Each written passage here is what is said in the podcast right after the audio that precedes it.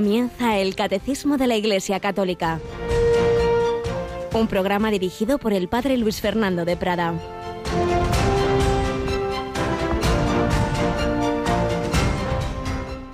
Siempre os he enseñado que es trabajando como se debe socorrer a los necesitados, recordando las palabras del Señor Jesús que dijo, hay más dicha en dar que en recibir. Alabado San Jesús, María y José, muy buenos días, mi querida familia de Radio María. En este miércoles 19 de mayo tenemos en las lecturas de la misa, como ayer, dos despedidas. La de Jesús, esa oración al terminar la última cena, su última noche en esta tierra, en su vida terrena, en su vida mortal antes de ir a la pasión, lo que llamamos la oración sacerdotal. Y San Pablo, ese discurso de despedida de los presbíteros de Éfeso. Jesús hace como el ofertorio de la misa que va a empezar a continuación de la misa cruenta, de su sacrificio. Hace el ofertorio como el sacerdote cuando en la misa está intercediendo, Padre Santo, guárdalos en tu nombre a los que me has dado para que sean uno como nosotros. Va pidiendo por los apóstoles, por todos nosotros, va intercediendo, no te ruego que los retires del mundo, sino que los guardes del maligno. Santifícalos en la verdad, tu palabra es verdad. Como tú me enviaste al mundo, así los envío yo también al mundo. Y poco tiempo después iba a convertir a Saulo y lo iba a enviar al mundo. Y Pablo iba a recorrer todas esas rutas del Mediterráneo, Asia, Europa, y tras estar un tiempo en Éfeso se despide con estas bellas palabras que acabamos de, escuchar. Él se entregó totalmente día y noche trabajando, evangelizando, hablando en público, en privado, y nos dice una frase que, que yo sepa es la única frase que se atribuye a Jesús en el Nuevo Testamento que no está eh, en los Evangelios, sino que llega por tradición oral. Pues un ejemplo de lo que siempre decimos, que no todo está en los Evangelios, ni mucho menos, lógicamente, después de tantas palabras de Jesús y le ha llegado a Pablo por otro lado. Hay más felicidad en dar que en recibir. Palabras del Señor Jesús que cita San Pablo en este discurso. Qué maravilla. Hay más felicidad en dar que en recibir. Pues sí, esa es la clave de la felicidad cristiana. Si uno intenta ser feliz a base de recibir, que me llamen, que me quieran, que me digan, que me den, pues siempre te vas a amargar, porque siempre vamos a recibir menos de lo que nos gustaría, de lo que nos parece que nos merecemos, siempre vamos a encontrar desagradecimiento. Eso no depende de ti, depende de los demás.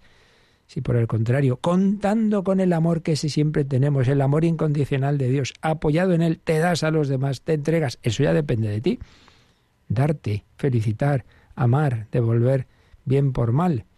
Y el, como estamos hechos así para dar, como Dios, que es amor, estamos hechos para dar amor, pues entonces cuando actuamos conforme a nuestro ser, pues claro, pues estamos bien, estamos felices, estamos centrados. Pues ya sabemos el camino.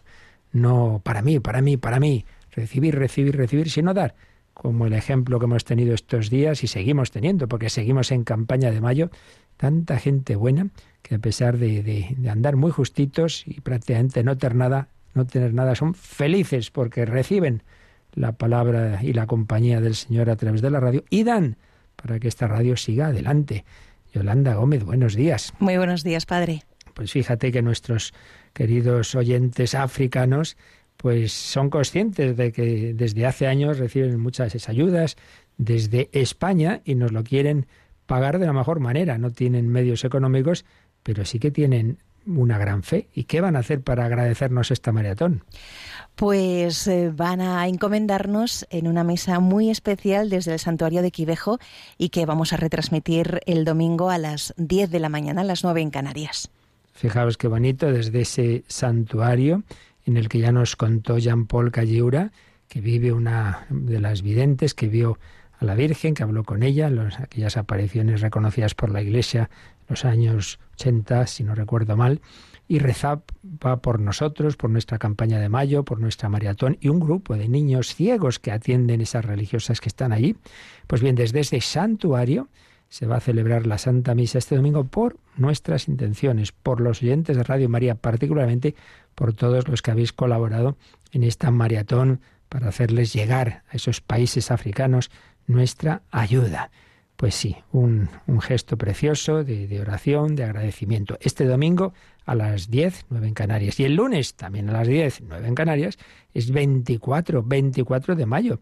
María Auxiliadora. Ese día será un servidor quien en nuestra capillita, bastante más pequeña que el santuario de Quivejo, pero también con amor y agradecimiento, ofreceremos la misa por todos los que en este mes también, este mes de mayo, nos estáis ayudando, porque seguimos en campaña de mayo. Ha terminado ese momento fuerte, fortísimo, la semana más intensa del año en Radio María, la maratón, pero recordad que para que podamos seguir avanzando en España, cubriendo los gastos y cuando se presentan ocasiones como hemos tenido recientemente de comprar esa frecuencia de Valencia, pues hace falta también tener posibilidad económica para afrontar esos gastos y por eso estas dos colectas al año, Navidad y Mayo, son necesarias. Seguimos en campaña. Si alguien todavía eh, se ha quedado sin dar su aportación misionera, que lo diga al llamar o al escribir, que ponga maratón, pero si no, pues será para, para el día a día y para esos gastos extraordinarios de Radio María España. Lo importante es seguir extendiendo en cualquier parte del mundo, llevar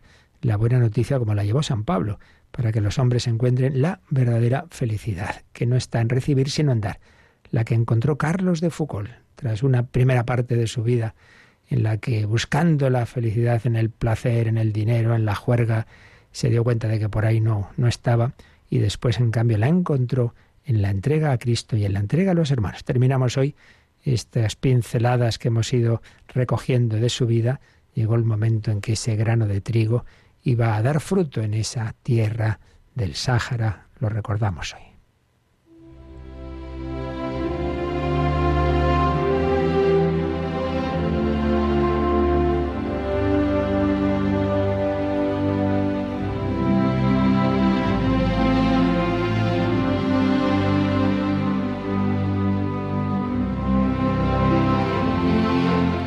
Carlos de Foucault. Hemos recogido algunos escritos suyos y algunas pinceladas biográficas de la síntesis de su vida que hace José Luis Vázquez Borau en la obra Carlos de Foucault y convertidos del siglo XX, en estas colecciones de conversos que dirige el padre Martínez Puch. Pero antes de leer cómo fue esa su muerte, recordamos que él mismo había escrito, no puedo decir que deseo la muerte. La deseaba en otro tiempo. Ahora veo tanto bien por hacer, tantas almas sin pastor, que quisiera sobre todo hacer un poco de bien. Pero también escribe, mañana se cumplirían, se cumplirán diez años de que digo la Santa Misa en la ermita de Tamanraset, y ni un solo convertido. Hay que rezar, trabajar y esperar.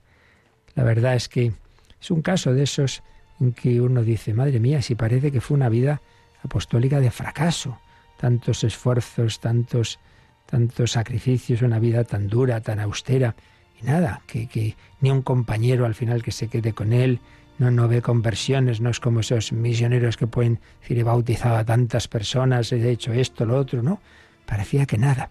Iba a ser como Jesús, ese grano de trigo caído en tierra, daría fruto después, luego la de sucesores, la de personas inspiradas en él, pues las fundaciones que no logró hacer en vida surgen después de su muerte.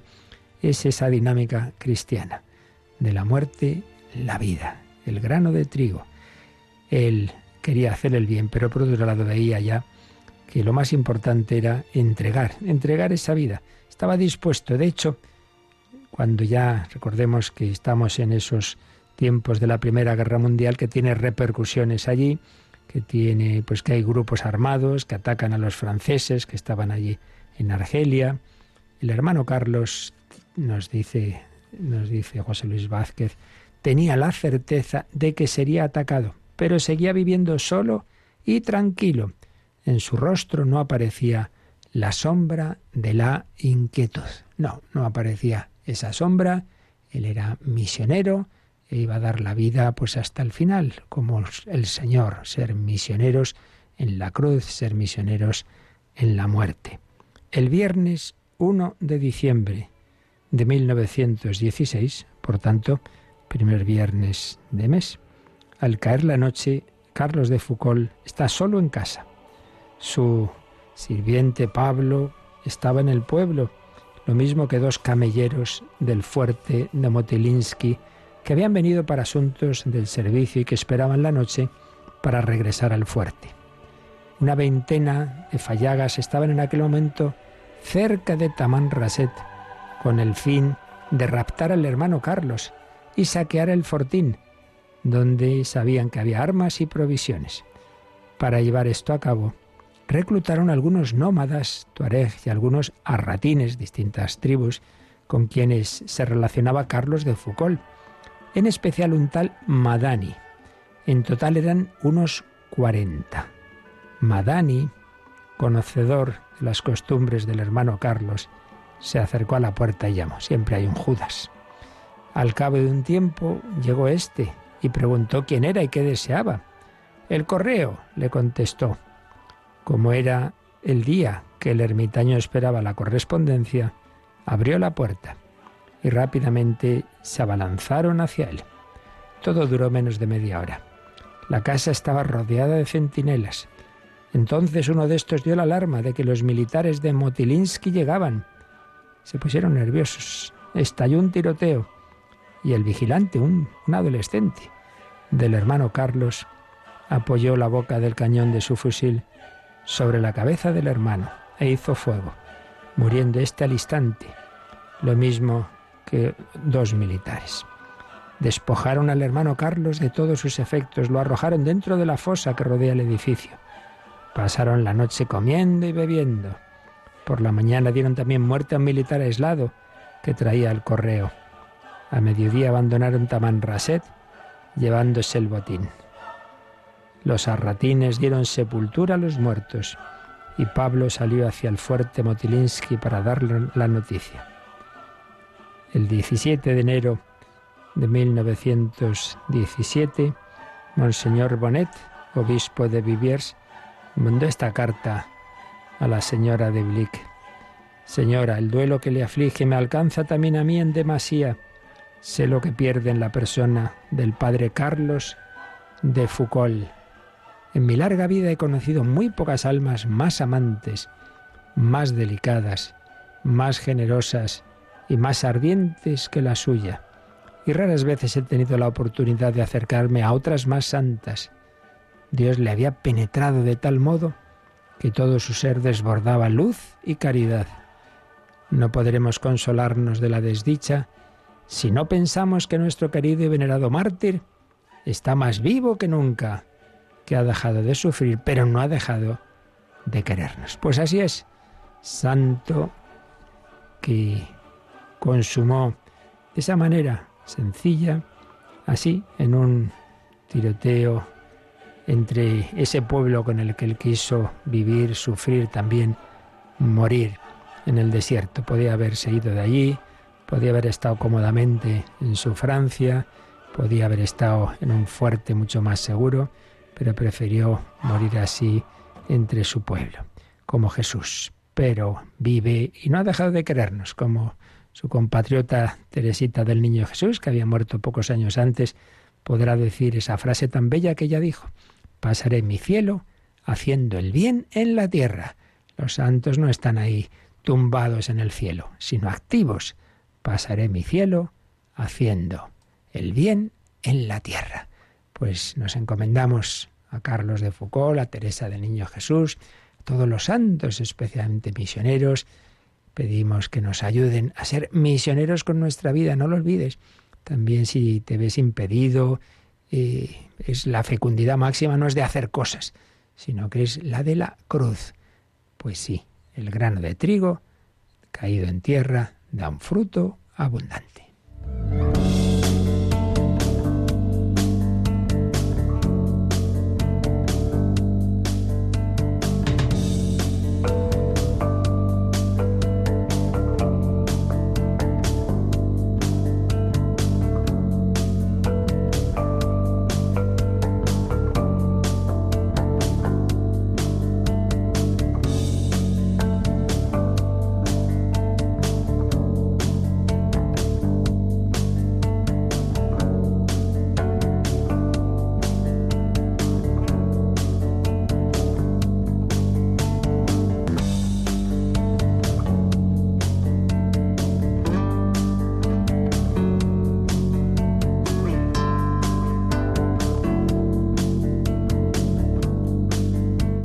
Los santos, los santos, los ángeles con María en el cielo, están celebrando siempre la liturgia celestial. Bueno, pues eso es precisamente lo que estábamos viendo. Estamos en este artículo del catecismo que se titula Celebrar la liturgia de la Iglesia en el apartado ¿Quién celebra? ¿Quién celebra?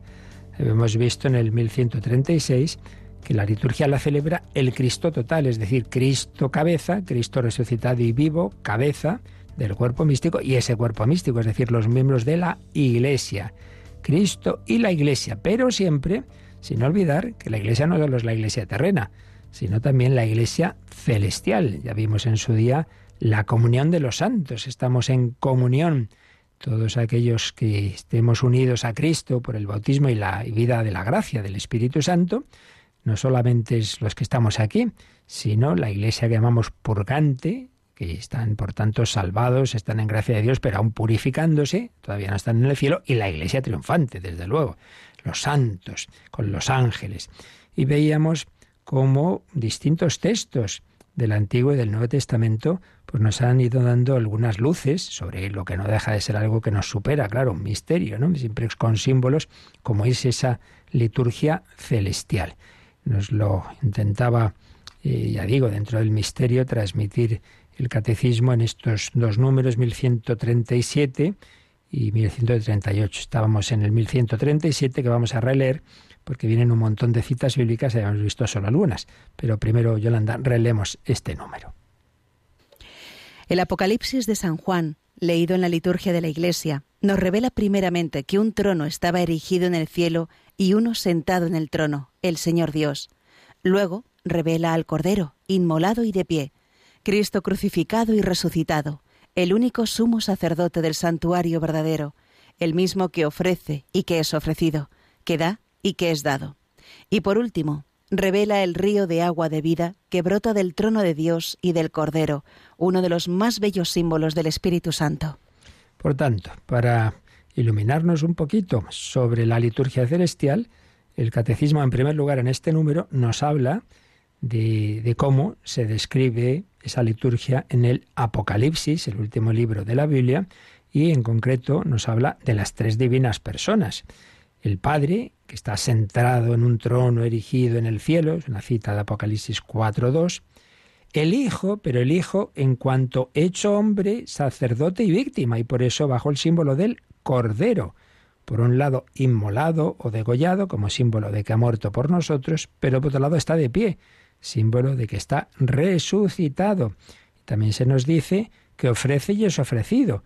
Es sacerdote que ofrece como sacrificio no un animalito por ahí, sino a sí mismo, cordero que quita el pecado del mundo. El Padre, el Cordero, es decir, el Hijo Redentor, sacerdote y víctima, y el símbolo del río de agua viva, el agua, uno de los símbolos del Espíritu Santo. Pero como este número está lleno de citas bíblicas, que muchas veces no nos fijamos mucho en ellas, pues estábamos leyéndolas.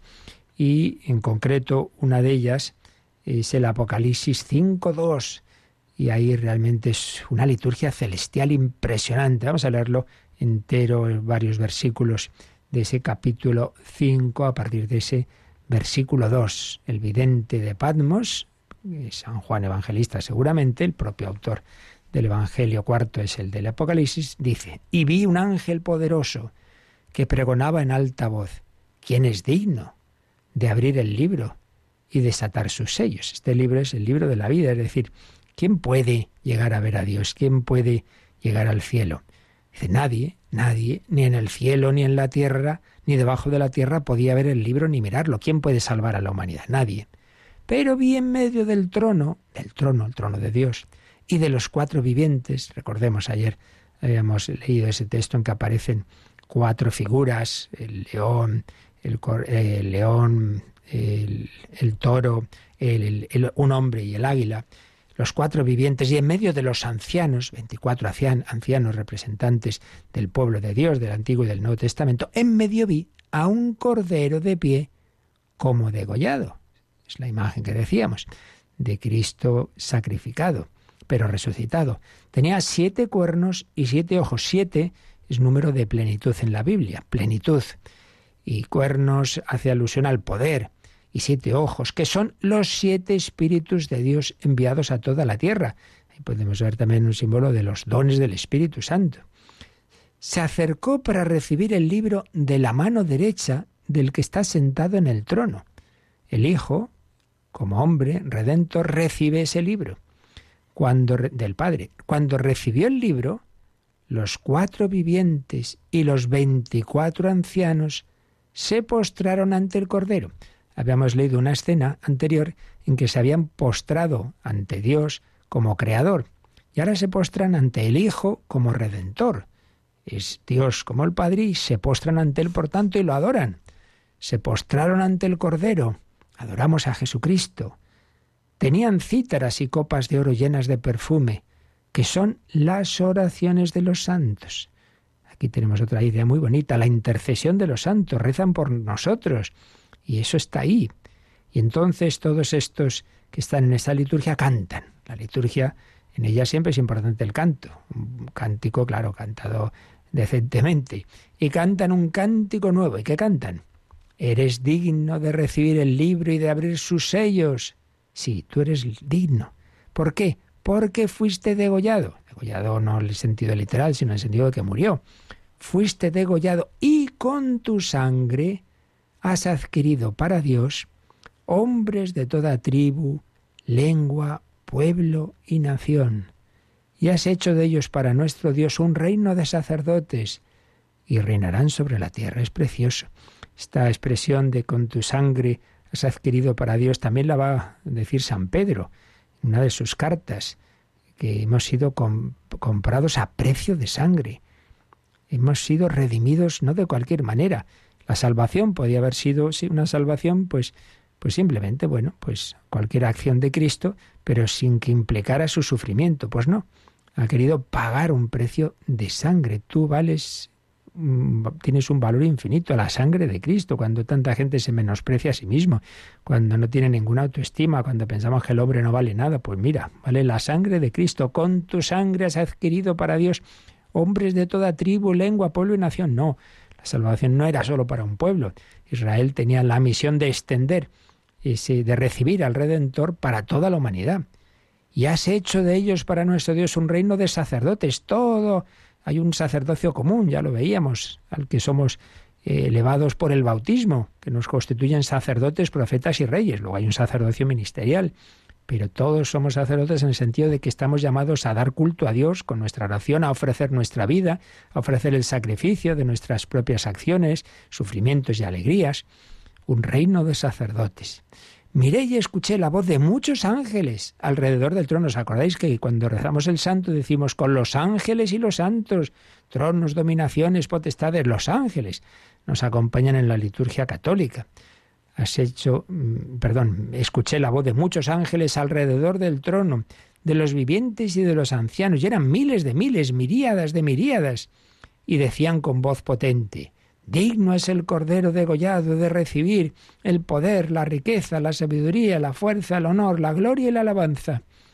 Y escuché a todas las criaturas que hay en el cielo, en la tierra, bajo la tierra, en el mar, todo cuanto hay en ellos que decían, al que está sentado en el trono y al Cordero, al Padre y al Hijo, la alabanza, el honor, la gloria y el poder por los siglos de los siglos.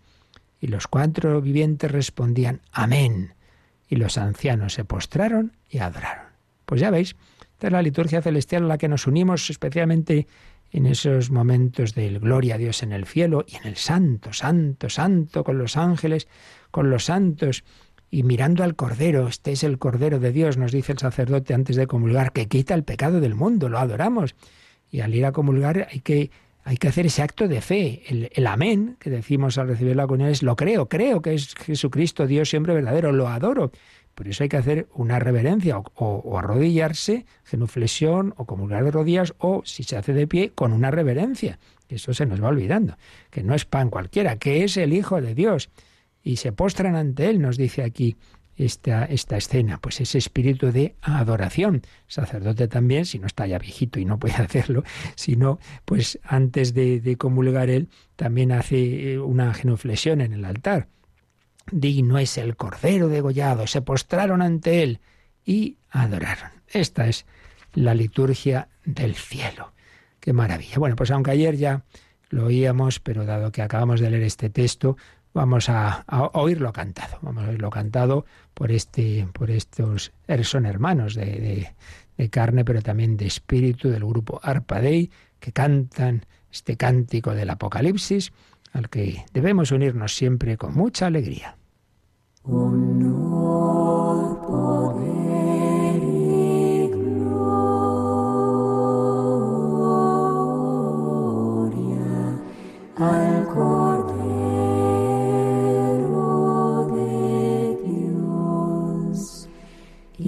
eres digno, Señor Dios nuestro, de recibir la gloria, el honor y el poder, porque tú has creado el universo, porque por tu voluntad lo que no existía fue creado.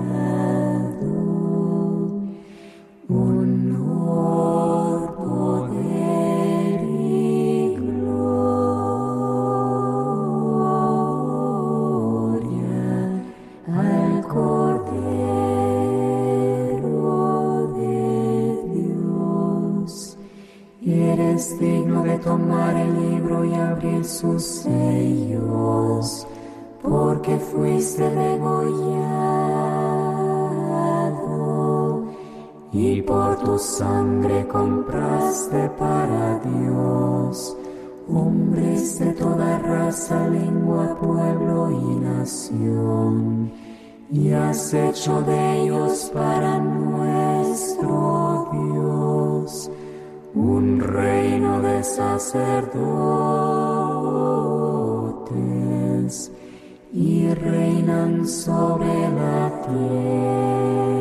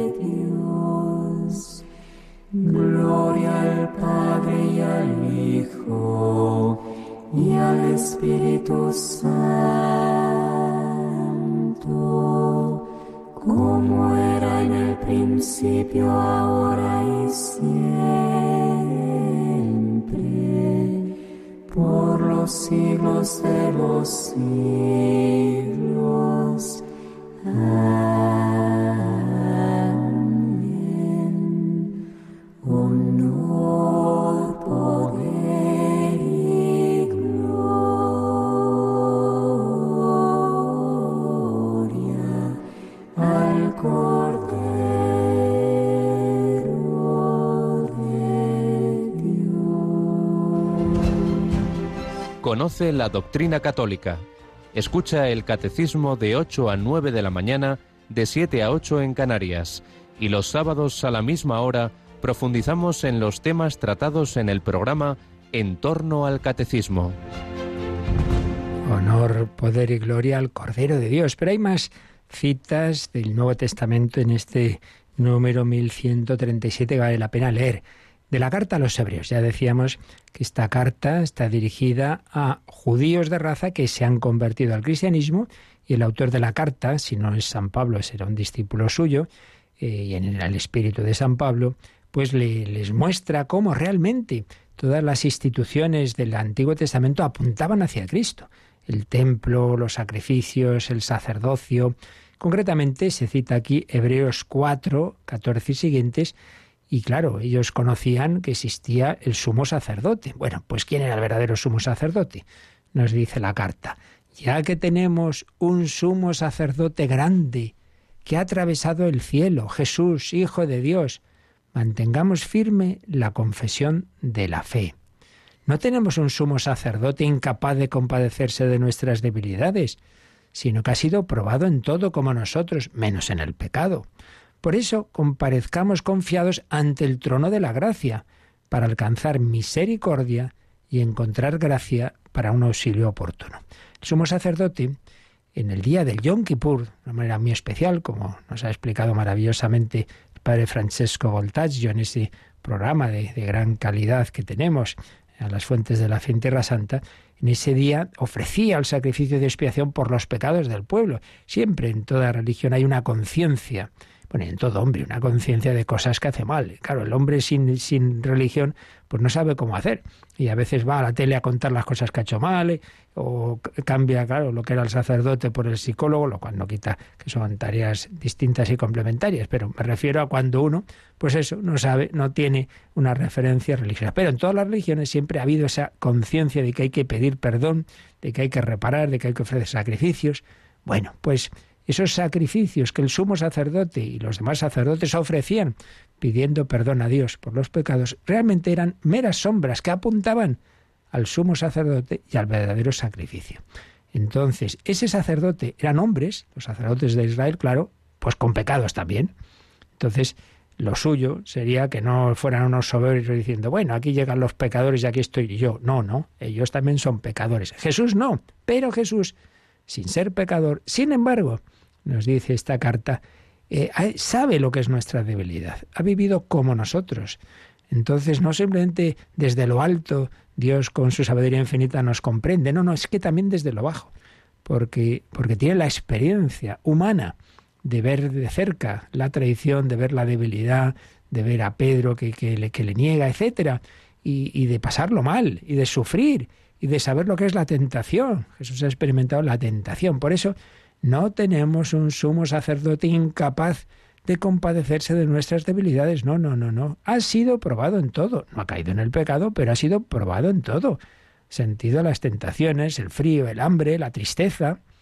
Por eso comparezcamos confiados ante el trono de la gracia para alcanzar misericordia y encontrar gracia para un auxilio oportuno. Por eso, en la Santa Misa y en la liturgia en general hay muchas peticiones de misericordia confiados en que el Señor quiere perdonarnos, que hace falta que eso, que a través de Cristo vayamos a Él. Tú que estás sentado a la derecha del Padre, intercede por nosotros. Y otra cita de Hebreos 10, 19 y siguientes es, así pues, teniendo libertad para entrar en el santuario, en virtud de la sangre de Jesús, contando con el camino nuevo y vivo que Él ha inaugurado para nosotros a través de la cortina, o sea, de su carne, y teniendo un gran sacerdote al frente de la casa de Dios. Acerquémonos con corazón sincero y llenos de fe, con el corazón purificado de mala conciencia y con el cuerpo lavado en agua pura. Este texto tiene mucha enjundia, mucha, porque sabemos que en el templo de Jerusalén había distintos niveles. Había el atrio de los gentiles, es decir, que incluso no judíos podían estar en la parte exterior. Luego la zona para las mujeres, luego para los hombres, y así vamos avanzando hasta la parte reservada a los sacerdotes y, sobre todo, el Santa Santorum, el santo de los santos, lo más sagrado, donde estaba el arca de la alianza, esa arca que se perdió en el sitio de Jerusalén de los babilonios, la escondió el profeta Jeremías, no se sabe dónde está el arca de la alianza con las tablas de la ley, fin, lo más sagrado de lo sagrado. Y ahí solo podía entrar el sumo sacerdote y una vez al año. Y como sabemos, había un velo, un velo que, que digamos, reservaba esa zona tan súper sagrada. Pues también recordéis que cuando Jesús muere ocurren a la vez dos acontecimientos. Por un lado, un soldado le traspasa el costado y llega al corazón. Por otro lado, se rompe, se rasga el velo del templo. Esto segundo, ¿qué significa? Por un lado, que ha terminado ya esa antigua alianza, pero mucho más. Si el Santa Santorum era como la intimidad de Dios, Romperse ese velo quiere decir que se ha abierto la intimidad de Dios, que Dios se abre por completo, que Dios ha acabado su revelación. No puede decir ya más que dándosenos en su Hijo y en el Espíritu Santo. Pero recordemos que a la vez ha sido abierto el pecho de Cristo. Y entonces ahí podemos ver un símbolo. Y es que esa intimidad de Dios está revelada en ese corazón de Cristo que ha quedado abierto. Ha quedado abierto. Y por eso dice este texto. Ahora tenemos libertad para entrar en el santuario, es decir, en Dios, que es el santuario, el templo de Dios, la Trinidad.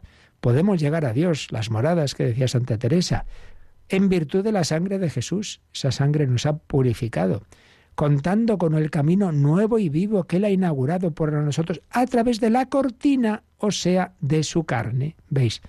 La cortina que se abrió en realidad era la carne, el cuerpo de Cristo que se abre en la cruz.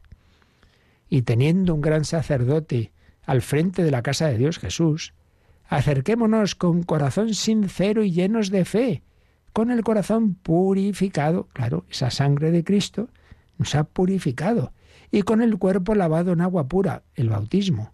De ese costado, de ese corazón salió sangre y agua. Como vemos, cualquier detallito que se nos puede pasar, que no nos damos cuenta, tiene detrás muchísima profundidad. Dios nos va revelando en palabras de riquísimo contenido. Si son las grandes obras literarias humanas y claro, pues si las estudian los expertos, los filólogos, tal, y uy, lo que hay aquí, pues ya me dirás tú, la palabra de Dios, todo lo que tiene. Bien, también hablábamos de del símbolo del río de agua viva, que está ya al final del Apocalipsis, el Apocalipsis 22, y me mostró un río de agua de vida reluciente como el cristal que brotaba del trono de Dios y del Cordero.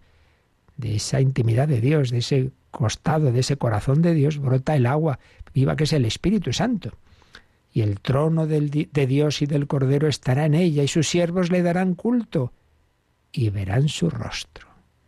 Y su nombre está sobre sus frentes. Claro, el culto cristiano no es el culto a un Dios desconocido, hipertrascendente, que bueno, ahí está, le adoramos y a saber quién es, que no, que no, que tiene rostro humano, que se nos ha manifestado, que recibimos su nombre. Yo te bautizo en el nombre del Padre y del Hijo y del Espíritu Santo, y verán su rostro y su nombre está sobre sus frentes, y ya no habrá más noche. Y no tienen necesidad de luz de lámpara ni luz de sol, porque el Señor Dios los iluminará. Bueno, esto ya lo experimentaron Pedro, Santiago y Juan en el Monte Tabor, ya tuvieron la luz de Cristo por unos momentos, ahora ya definitivamente, y reinarán por los siglos de los siglos. Y me dijo, está hecho, yo soy el alfa y la omega, el principio y el fin. Sí, Cristo es Dios, al principio es creador y el fin consumador volverá, el principio y el fin, el alfa y la omega. Al que tenga sed yo le daré de la fuente del agua de la vida gratuitamente. Acércate a beber la vida divina la vida del Espíritu Santo. Ya lo había prometido Jesús, también se cita cuando está con la samaritana, Juan 4, 10 y siguientes. Si conocieras el don de Dios. ¿Y quién es el que te dice, dame de beber? Le pedirías tú y él te daría agua viva. Vamos a las celebraciones litúrgicas a beber el agua viva. Señor, si no tienes cubo y el pozo es hondo, ¿de dónde sacas el agua viva? El que bebe de esta agua vuelve a tener sed pero el que beba del agua que yo le daré nunca más tendrá sed. El agua que yo le daré se convertirá dentro de él en un surtidor de agua que salta hasta la vida eterna. El agua que recibimos, la vida de Dios, la vida del Espíritu, la gracia de Dios, nos va llenando y no es como las bebidas de este mundo que te sacian y luego te dejan más sed o, te alcoholizan y te hacen daño. Todo lo contrario, te dan la vida que salta hasta la vida eterna. Bueno, Yolanda, yo creo que cuando vayamos a misa tenemos que pensar que hay mucho más de lo que parece ahí detrás, ¿verdad? Pues sí, sí. Y es bueno también conocer todo esto para apreciarlo. Así es. Bueno, pues vamos al siguiente número, porque aquí sobre todo nos hemos fijado en las tres divinas personas, el Padre, el Hijo, el Espíritu Santo, el Hijo como Redentor, como Cordero, como Sumo Sacerdote, pero estamos diciendo que ahí intervienen todos los que están en el cielo. Pues de eso nos va a hablar más ya el siguiente número, el 1138.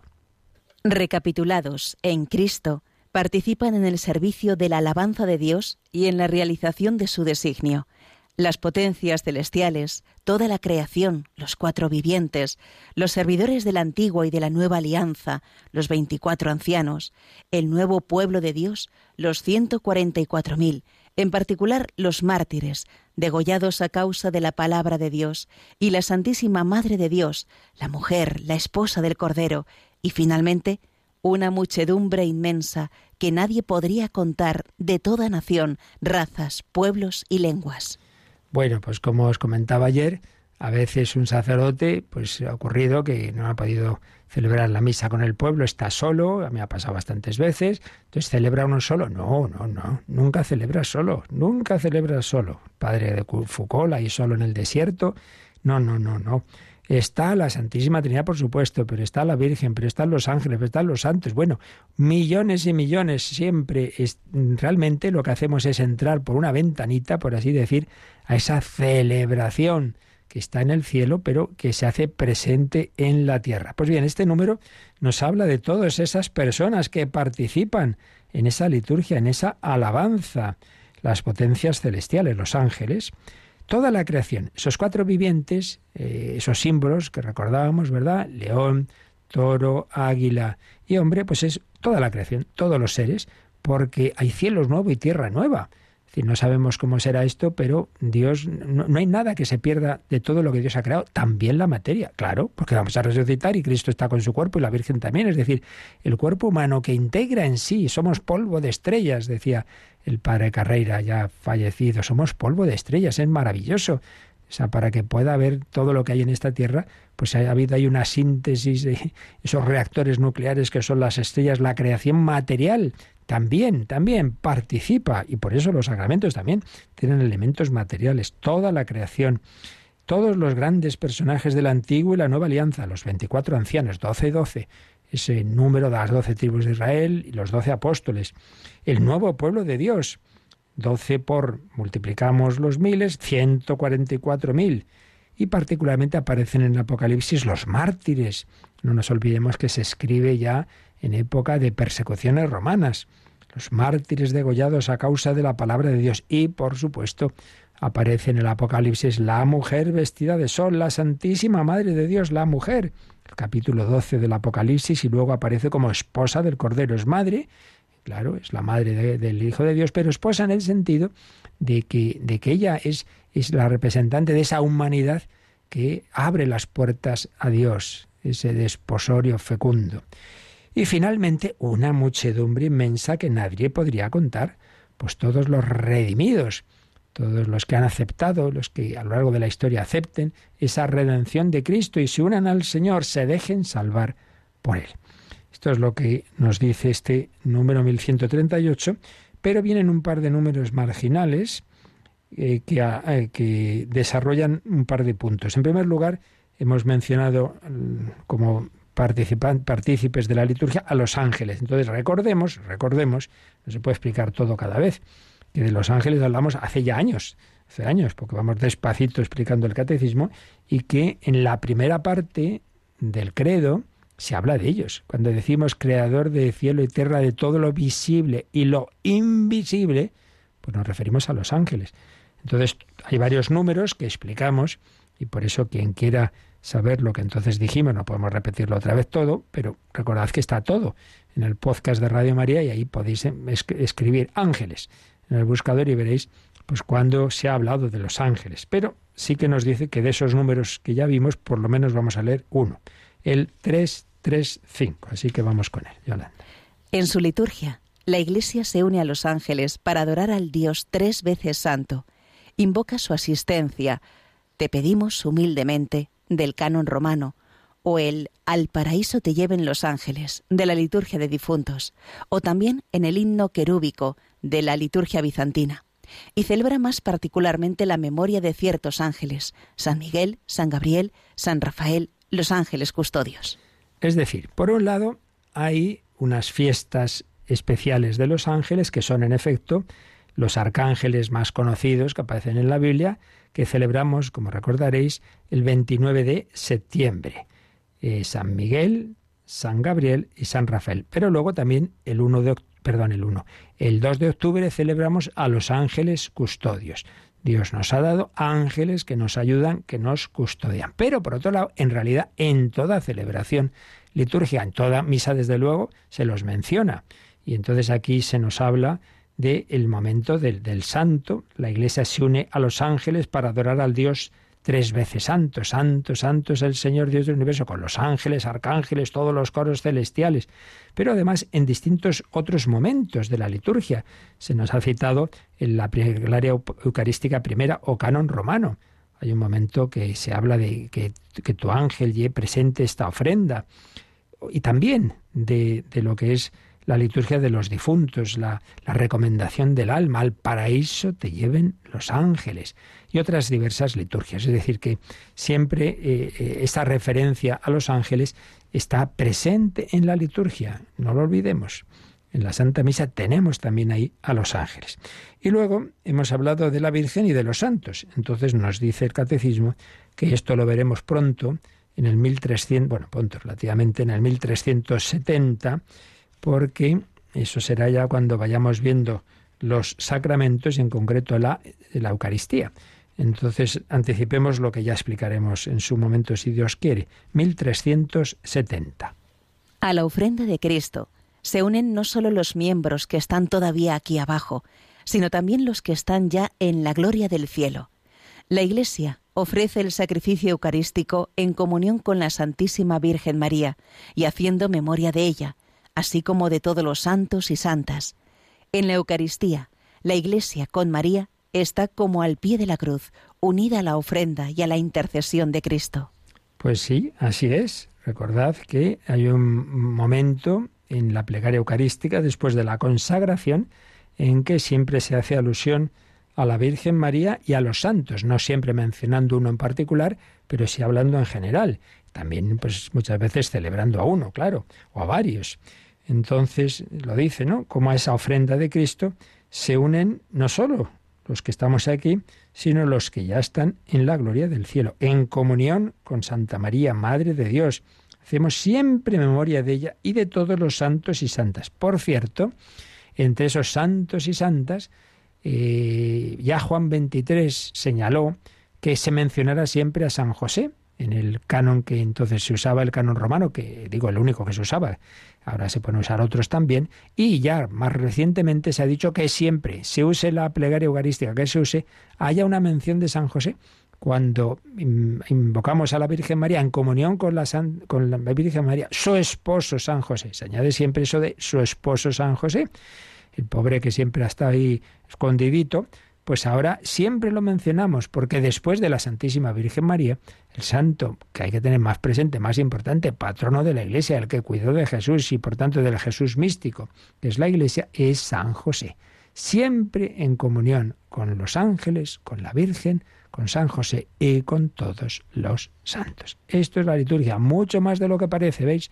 Lo visible nos lleva a lo invisible, que es lo importante, que es lo importante. Y vienen una serie de citas bíblicas que también leeremos el próximo día. Pero bueno, vamos a dejarlo aquí, pues con esta alegría de saber que esa pequeña celebración en no sé qué pueblecito, que está ahí, llega el sacerdote y van cuatro personas y nos parece que pobre, que no, que no, que siempre eso es una ventana a, a una liturgia celestial maravillosa en la que ocurren hechos pues trascendentales. Se hace presente esa obra redentora, esa glorificación de Dios, esa fiesta permanente a la que estamos invitados. Vamos de camino. Qué alegría cuando me dijeron, vamos a la casa del Señor, vamos a celebrar el amor de Dios, el amor redentor, digno es el Cordero. Pues lo invocamos, le agradecemos al Señor que nos invite a esta fiesta. Para vivirlo bien, pues ya sabéis, hay que invocar al Espíritu Santo. Pues así lo hacemos en oración y todavía tenemos tiempo de responder alguna pregunta que nos había llegado ayer y si da tiempo alguna más que podáis hacer ahora, nos dicen cómo. Participa en el programa con tus preguntas y dudas. Llama al 91005 9419. 91005 9419 Puedes escribir un mail a catecismo arroba o escribirnos un mensaje al teléfono de WhatsApp 668 594 383 668 594 383.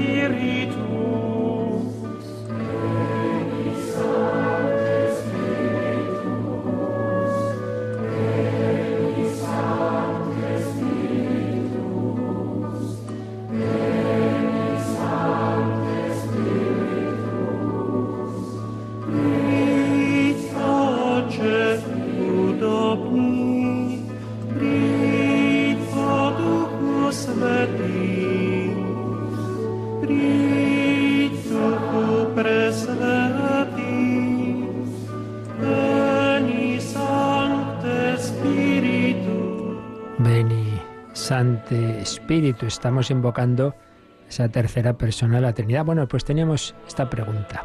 Cuando decimos en la misa, Señor, ten piedad, Cristo, ten piedad, Señor, ten piedad, ¿se refiere solo a Cristo o a la Santísima Trinidad? Pues mirad, nunca hacemos una oración, eh, al menos en la liturgia eucarística, a la Santísima Trinidad en conjunto, sino a cada persona. Las principales, la mayor parte de las oraciones se dirigen al Padre. La oración colecta y muchas otras, ¿cómo lo sabemos? Pues por la forma en que terminan.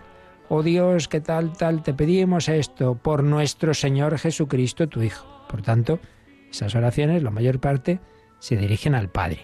Alguna, como este cántico, el Beni Creator, pues se dirigen al Espíritu Santo. Pero esas invocaciones que nos dice el oyente, pues se dirigen a Cristo, a la segunda persona.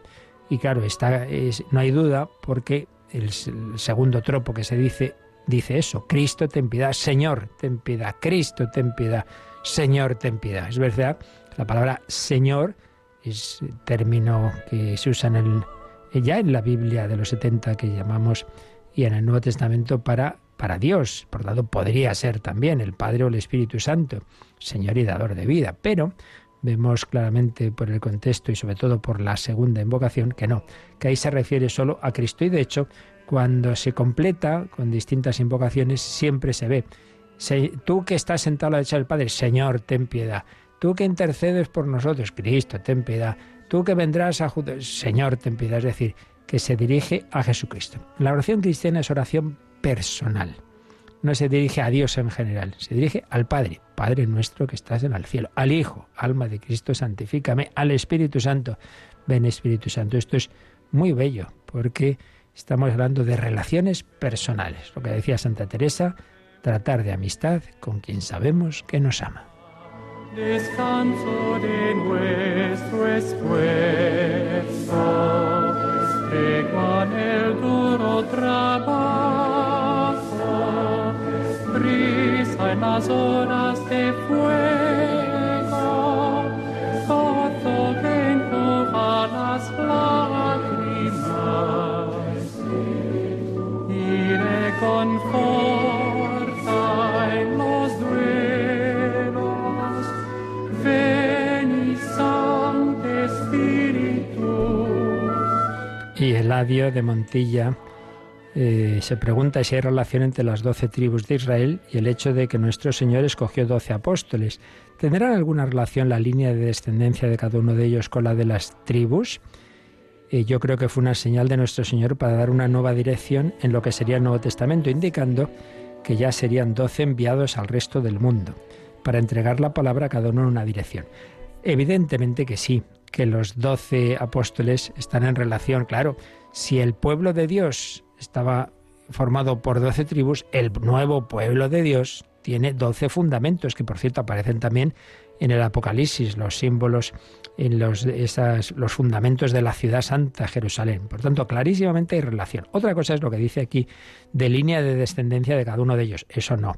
No, no hay por qué tomarlo en ese sentido de que tenía que ser cada uno de una tribu. De hecho, de hecho, tened en cuenta que por todas las guerras y persecuciones que tuvo el pueblo de Israel, en tiempo de Jesús prácticamente solo quedaban de la tribu de Judá, por eso decimos judíos, es porque venían de la tribu de Judá. Algunos de Benjamín, por ejemplo San Pablo, y poco más, poco más. Eh, la mayor, bueno, de Leví, por supuesto, los sacerdotes, pero, pero muchas tribus habían desaparecido, aparte que se habían quedado en, la, en el norte, que había sido ya cismático, etcétera. Pero lo que está claro es que hay una relación como indicando que el nuevo pueblo de Dios está edificado en doce apóstoles, que doce es un número simbólico porque es la multiplicación de los cuatro puntos cardinales por tres, es un número de plenitud, y entonces sí, es lo que aquí dice el oyente, es una idea de universalidad. Hay que ir al mundo entero, a los cuatro puntos cardinales, los doce apóstoles. Es una maravilla, es que, como decimos, no hay palabra ni, ni, ni, ni acontecimiento, ni institución que no tenga misterio detrás. Hay mucho trasfondo en la palabra de Dios y en la liturgia. Número 12, número de universalidad, número de que hay que ir al mundo entero a llevar el Evangelio. Pues esto nos toca a nosotros, que somos de ese nuevo pueblo de Dios, le toca a Radio María, que sus ondas las manda al mundo entero, al mundo entero. Cuantas más lenguas mejor. Seguid ayudándonos a que podamos hacerlo, a enviarlas a toda España y a todo el mundo. Para ello contamos con vuestra ayuda. Seguimos en campaña hoy a las 3 de la tarde, momento especial. Y ahora la Trinidad nos bendice, nos bendicen las tres divinas personas para vivir este día en gloria y alabanza suya y del Cordero que nos ha redimido. La bendición de Dios Todopoderoso, Padre, Hijo y Espíritu Santo, descienda sobre vosotros. Alabado sea Jesucristo.